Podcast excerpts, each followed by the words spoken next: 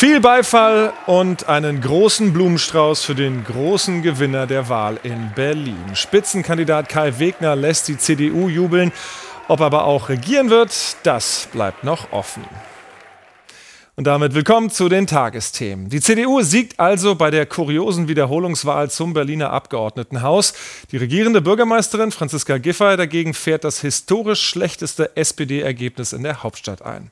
Aber sie könnte mit der bisherigen Dreierkoalition mit Grünen und Linkspartei rein rechnerisch weitermachen als Hausherrin im Roten Rathaus.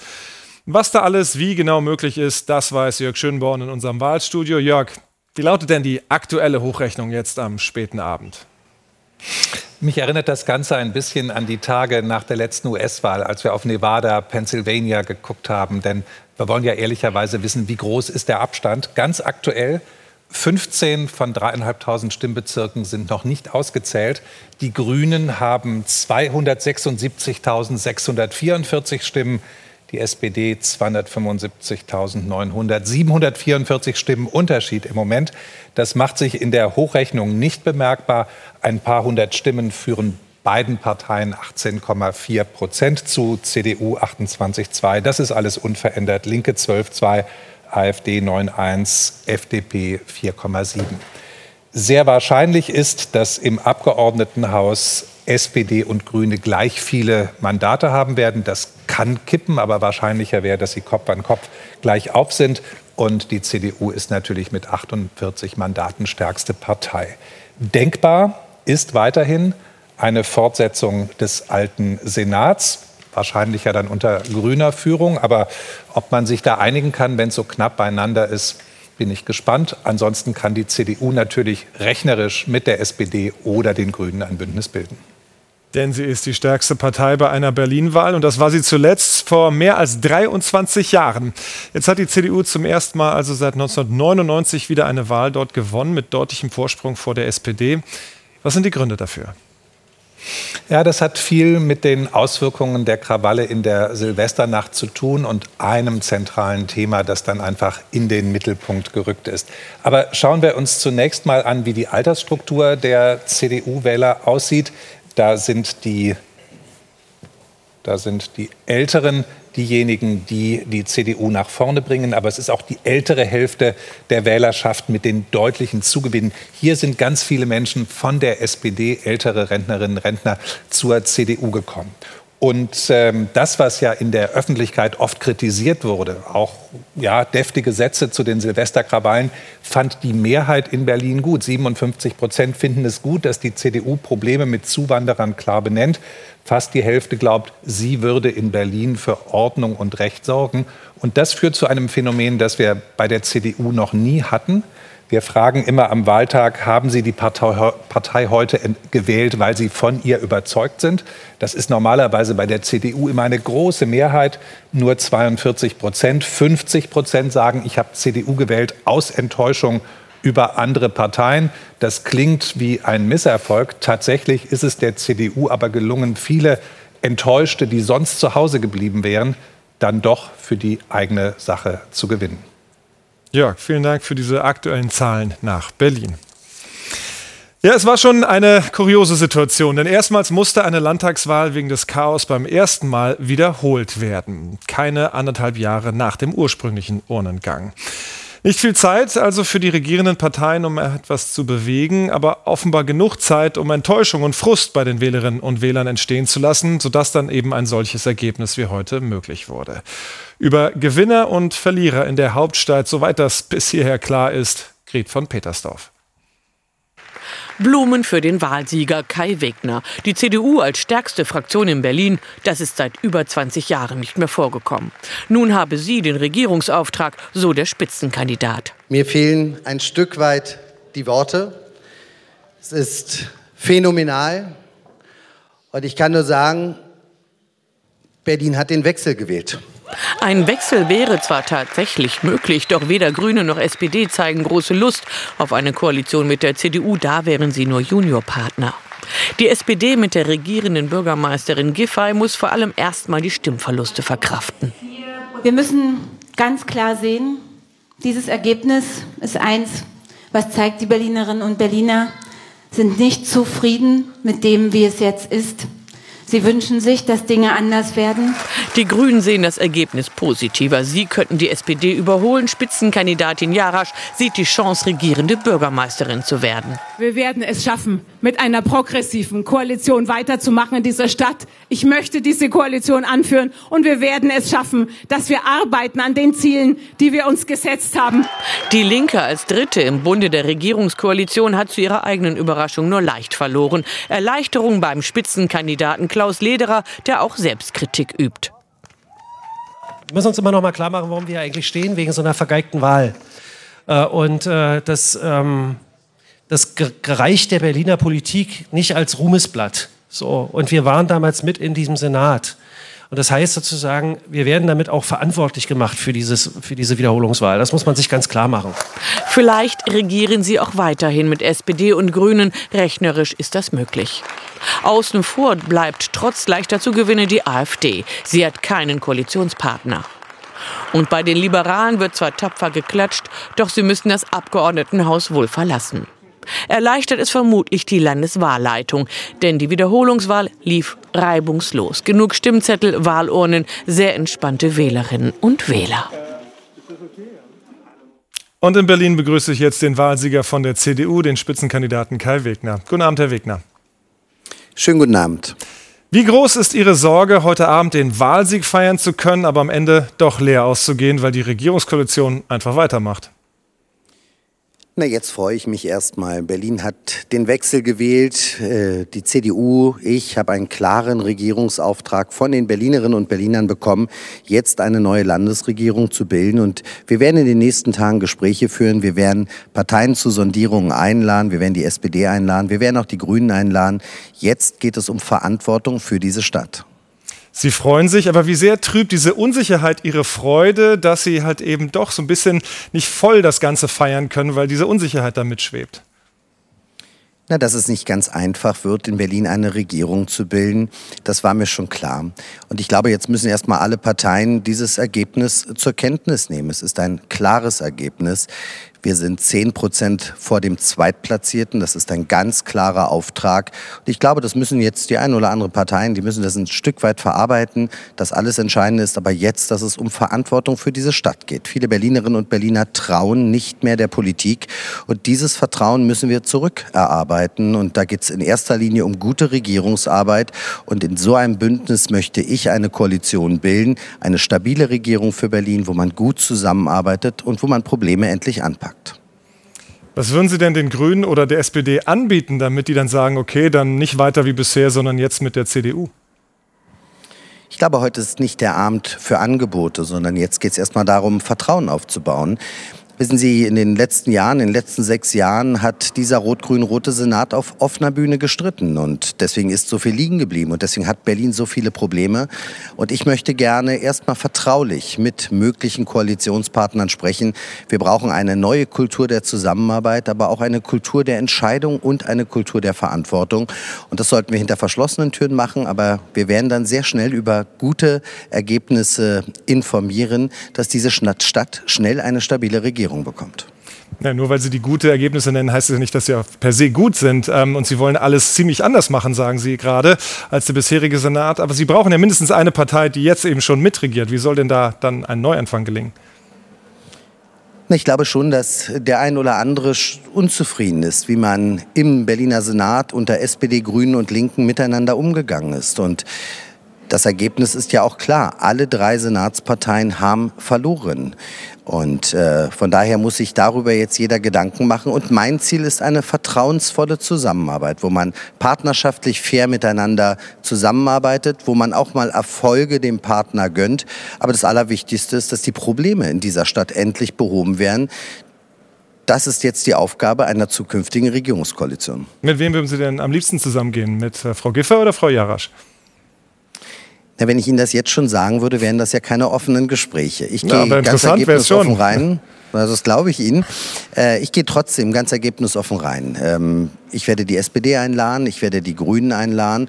Und das alles Entscheidende ist, dass wir einen guten Plan für die nächsten dreieinhalb Jahre entwickeln, dass die Stadt funktioniert, dass wir eine Verwaltungsreform hinbekommen, dass wir die Bildung besser machen, dass die Menschen sich auch wieder sicherer in der Stadt fühlen und dass wir die Spaltung in Berlin überwinden. Wir sind Innenstadt, Außenbezirke, alt gegen jung, Fahrrad gegen Auto. Und ich möchte endlich diese Stadt zusammenführen. Was sagt Ihnen eigentlich die Tatsache, dass unsere Wahltagsbefragung zeigt, und wir haben es gerade auch eben von Jörg Schönborn gehört, dass die CDU überwiegend aus Enttäuschung über andere Parteien gewählt worden ist und weniger aus Überzeugung für ihr angebotenes Programm? So richtig überzeugt scheint Berlin von der CDU dann ja auch nicht zu sein. Wir hatten eine ganz klare Wechselstimmung. Die Leute wollten etwas anderes und wir haben diesen Wechsel angeboten. Wir haben immer gesagt, diesen Wechsel wird es nur geben mit einer starken CDU. Und wir haben Themen thematisiert und auch benannt in diesem Wahlkampf, die die Menschen bewegt haben. Das Thema innere Sicherheit, das Thema Mobilitätspolitik, aber auch das Thema Bildung und Verwaltungsreform, dass Berlin wieder funktioniert. Und ganz offenkundig haben uns die Berlinerinnen und Berliner auch dafür das Vertrauen gegeben. Aber mir geht es vor allen Dingen, und deswegen will ich das gar nicht schönreden, mir geht es darum, dass die Berliner wieder Vertrauen in ihre Politik bekommen. Das ist offenkundig erschüttert nach sechs Jahren Rot-Grün-Rot. Und das müssen wir uns hart zurückerarbeiten. Und das wird eine Aufgabe einer zukünftigen Landesregierung unter meiner Führung sein. Das bleibt noch abzuwarten, ob das wirklich unter Ihrer Führung dann sein wird. Auf jeden Fall vielen Dank für das Gespräch, Herr Wegner von der CDU. Ich danke Ihnen und einen schönen Abend. Natürlich hat eine Stadtstaatwahl in der Regel nicht ganz so große Auswirkungen auf die Bundespolitik, aber es geht immerhin um die Hauptstadt und da geht es zumindest auch immer ums Prestige. Und bei dem haushohen Wahlsieg wird sich die CDU es ja auch nicht nehmen lassen, der Ampelkoalition die heutigen Verluste der jeweiligen Parteien aufs Brot zu schmieren. Zu den Reaktionen und auch mögliche Konsequenzen der Berlin-Wahl für die Bundespolitik jetzt aus unserem Hauptstadtstudio Uli Merkam.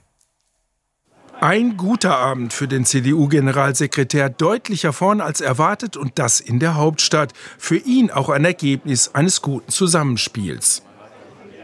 Bundespartei und Landespartei haben sehr eng miteinander zusammengearbeitet. Die CDU kann Großstadt. Die CDU hat eine tolle Kampagne in Berlin gemacht. Ein möglicher Koalitionspartner wären die Grünen. Der Bundesvorsitzende sieht allerdings keinen Grund, jetzt schon vom bisherigen Berliner Bündnis abzurücken.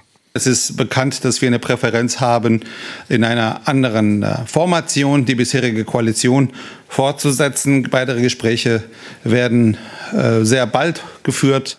Kein bundespolitischer Rückenwind für die Berliner Sozialdemokraten. Beim Parteivorsitzenden überwiegt am Abend Resignation. Für heute muss ich erstmal feststehen, wir hätten uns als SPD ein anderes Ergebnis gewünscht und äh, leider ist es das nicht geworden. Nach Niedersachsen ist die FDP schon wieder aus einem Landtag geflogen. Für den FDP-Generalsekretär heißt es jetzt erst recht, die Eigenständigkeit seiner Partei in der Ampelkoalition zu betonen. Ich äh, bleibe dabei, dass die FDP, vor allem die Stimme der FDP innerhalb der Koalition, innerhalb der äh, sogenannten Ampelkoalition noch deutlicher sein muss. Ab morgen beginnen die Gespräche, wer künftig Berlin regieren wird. Für die Koalition im Bund ist mit der heutigen Wahl die Lage nicht einfacher geworden. Zum Ausgang der Wahlen in Berlin hat David Biesinger vom Rundfunk Berlin-Brandenburg diese Meinung. Fast eine Stunde habe ich gewartet, um meine Stimme abgeben zu können bei der Wahl im September 2021. Heute hat es eine Minute gedauert. Zwei Ergebnisse. Erstens, Berlin kann Wahl. Denn nach allem, was wir jetzt wissen, lief die Wiederholungswahl weitgehend reibungslos ab. Und zweitens, die Berlinerinnen und Berliner wollen nach mehr als 20 Jahren SPD-Führung den politischen Wechsel. Rund 10 Prozentpunkte hat der Wahlsieger CDU dazu gewonnen, ein klares Ergebnis. Heute also die gerichtlich verordnete Wahlwiederholung. Der neue Landeswahlleiter und sein Team sind die großen Gewinner des Tages. Sie haben gezeigt, es ist selbstverständlich auch in Berlin möglich, eine erfolgreiche Wahl zu organisieren. Umso bemerkenswerter ist, dass in der regierenden SPD bis heute niemand politische Verantwortung für das Wahldesaster 2021 übernommen hat. Das kam im Wahlkampf gar nicht gut an. Dazu eine hohe Unzufriedenheit mit dem Senat und seiner Politik. Karl Wegner und die CDU sind Gewinner einer Protestwahl. Neue Koalitionen sind jetzt möglich, auch wenn sie hart erarbeitet werden müssen. Denn die Kontrahenten haben in den letzten Wochen einen spitzen, teils ideologisch geprägten Wahlkampf geführt. Vor allem zwischen CDU und Grünen ging es nach anfänglichen Kooperationsgeplänkel heftig zur Sache. Erste Friedenssignale kamen heute Abend von der CDU. Daneben die regierende Bürgermeisterin Franziska Giffey, die um ihr Amt kämpft. Die aktuelle Koalition Rot-Grün-Rot könnte zwar am Wahlsieger CDU vorbei weiter regieren, dem heutigen Willen der Wählerinnen und Wähler würde das aber nicht gerecht werden. Die Meinung von David Biesinger und jetzt weitere Nachrichten mit dir, Judith. Und wir schauen zuerst ins Erdbebengebiet. Knapp eine Woche nach dem schweren Erdbeben in der Türkei und Syrien ist die Zahl der Toten nach offiziellen Angaben auf mehr als 35.000 gestiegen. Die Vereinten Nationen befürchten aber, dass sich die Zahl noch verdoppeln könnte. Türkische Behörden haben inzwischen mehr als 100 Haftbefehle gegen Unternehmer ausgestellt, wegen mutmaßlicher Baumängel. Immer seltener können Rettungskräfte noch Überlebende unter den Trümmern retten. Noch gibt es sie, die kleinen Wunder nach der großen Katastrophe. In der türkischen Provinz Hatay retten Einsatzkräfte am Morgen ein zehnjähriges Mädchen. Knapp 150 Stunden war sie unter den Trümmern eingeschlossen. Solche Rettungsaktionen sind inzwischen aber die große Ausnahme. Die meisten Menschen können nur noch tot geborgen werden. Nach wie vor sind viele Überlebende nur notdürftig untergebracht. Die Gefahr von Krankheiten steigt. Es gibt hier keine Medikamente. Wir haben echt Angst, dass wir krank werden. Es gibt nämlich auch keine Toiletten. Jeder geht dafür einfach irgendwo nach draußen. Der Gestank ist fürchterlich. Wir können so gar nicht mehr schlafen. Unterdessen hat die türkische Polizei mehrere Bauunternehmer festgenommen. Die Behörden werfen ihnen vor, Vorschriften zur Erdbebensicherheit missachtet zu haben. Über 100 Haftbefehle wurden bislang erlassen. In Syrien bleibt die Lage unübersichtlich. Vereinzelt ist hier bereits Hilfe eingetroffen, doch in vielen Regionen sind die Menschen nach wie vor auf sich allein gestellt. Wir haben hier seit zwölf oder 13 Jahren keine neue Ausrüstung bekommen, nicht mal Taschenlampen. Wir haben überhaupt nichts. Mit etwas Ausrüstung hätten wir wahrscheinlich hunderte Menschen retten können. Der UN-Koordinator für Nothilfe hat inzwischen Versäumnisse bei der Versorgung eingeräumt. Man habe die Menschen in Syrien im Stich gelassen. Erneut hat das US-amerikanische Militär ein Flugobjekt über Nordamerika abgeschossen. Laut Medienberichten wurde das Objekt über dem Huronsee nahe der kanadischen Grenze getroffen. Zuvor war der Luftraum über dem angrenzenden Michigansee gesperrt worden. Es ist bereits der dritte Abschuss innerhalb von drei Tagen. Nach dem gestrigen Abschuss über Kanada sind Ermittler dabei, Überreste des Flugobjekts einzusammeln und zu identifizieren. In Zypern ist der frühere Außenminister Christodoulidis zum Präsidenten des Inselstaats gewählt worden. Er holte in der Stichwahl rund 52 Prozent der Stimmen. Der konservative 49-Jährige siegte vor dem Linkskandidaten Mavrogiannis, der am Abend seine Niederlage einräumte. Christodoulides tritt die Nachfolge von Präsident Anastasiades an, der nach zehn Jahren aus dem Amt ausscheidet. In Madrid haben Hunderttausende Menschen für eine bessere Gesundheitsversorgung in der spanischen Hauptstadt demonstriert, schon zum dritten Mal seit November. Sie werfen der Regionalregierung eine Sparpolitik im öffentlichen Gesundheitswesen vor. Stattdessen würden private Einrichtungen bevorzugt. Seit Jahren steht die medizinische Grundversorgung in der Region Madrid wegen Mangels an Personal und Ausrüstung unter Druck. Am 20. Spieltag der Fußball-Bundesliga hat Hertha BSC Borussia Mönchengladbach 4 zu 1 geschlagen. Am Abend gewann außerdem Köln 3 zu 0 gegen Frankfurt. Wer morgen wie Steffen Baumgart und seine Kölner das 75-jährige Vereinsjubiläum feiern will, der möchte natürlich am liebsten mit einem Sieg für die entsprechende Stimmung sorgen. Direkt nach der Pause schaffen die Rheinländer in Weiß die Voraussetzung dazu. 1 zu 0 durch Timo Hübers im Heimspiel gegen Eintracht Frankfurt nach präziser Flanke von Florian Kainz. Die Gäste danach gezwungen aufzurücken, damit reichlich Platz für Kölner Konter. Lindenmeiner auf Adamian, der scheitert noch an Trapp, doch der Abpraller landet bei Skiri und von dort im Eintracht-Tor. 2 zu 0, 71. Minute. Elie Skiri mit dem Glück, genau an der richtigen Stelle zu stehen. Der Tunesier ist auch der Hauptdarsteller beim dritten Kölner Treffer. Ndika klärt genau vor seine Füße der 3 zu 0 Endstand für die Rheinländer. Skiris Schuss noch abgefälscht von Tuta. Der erste FC Köln damit 2023 weiter ungeschlagen. Frankfurt dagegen büßt Punkte ein im Kampf um einen Champions League Platz. Und zum Schluss noch der Blick aufs Wetter. Claudia, wie starten wir in die neue Woche? Ingo, wir starten mehr oder weniger so, wie diese alte zu Ende ging heute, mit Nebel, aber auch mit der Chance auf Sonne. Und die wird in den nächsten Tagen sogar noch weiter ansteigen. Genau wie die Temperaturen. Hier beispielsweise Köln.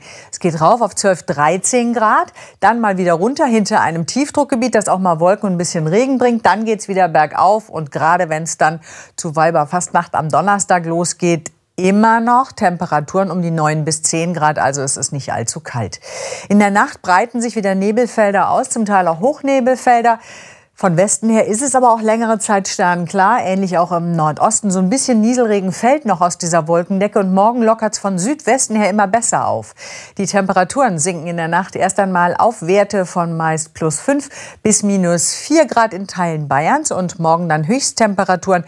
Da, wo sich der Nebel lange Zeit hält, das kann die Donau entlang der Fall sein und auch am Hochrhein gerade mal 2 Grad, sonst sind es doch verbreitet 5 bis sogar 14 Grad Richtung Niederrhein. Die nächsten Tage sehen nicht viel viel anders aus. Im Westen und Südwesten viel Sonnenschein, immer noch so kompakte, dichtere Wolken oder hochnebelartige, tief hängende Wolkenfelder im Norden und Osten. Dort dann auch gedämpfte 9 Grad mit Sonne nach Westen und Südwesten, 14 Grad am Dienstag und sogar 16 Grad im Südwesten am Mittwoch. Das heißt, Temperaturen steigen erstmal und die Chance auf Sonne ebenfalls. Sonnige Aussichten. Vielen Dank, Claudia, dafür. Und das waren die Tagesthemen am heutigen Sonntag. Hier im ersten folgt jetzt Titel, Thesen, Temperamente. Die nächsten Nachrichten hat die Tagesschau um 3.40 Uhr für Sie. Und morgen begrüßt Sie dann Aline Abud an dieser Stelle. Wir wünschen Ihnen noch einen guten Start in die neue Woche. Genau. Tschüss. Und bleiben Sie zuversichtlich.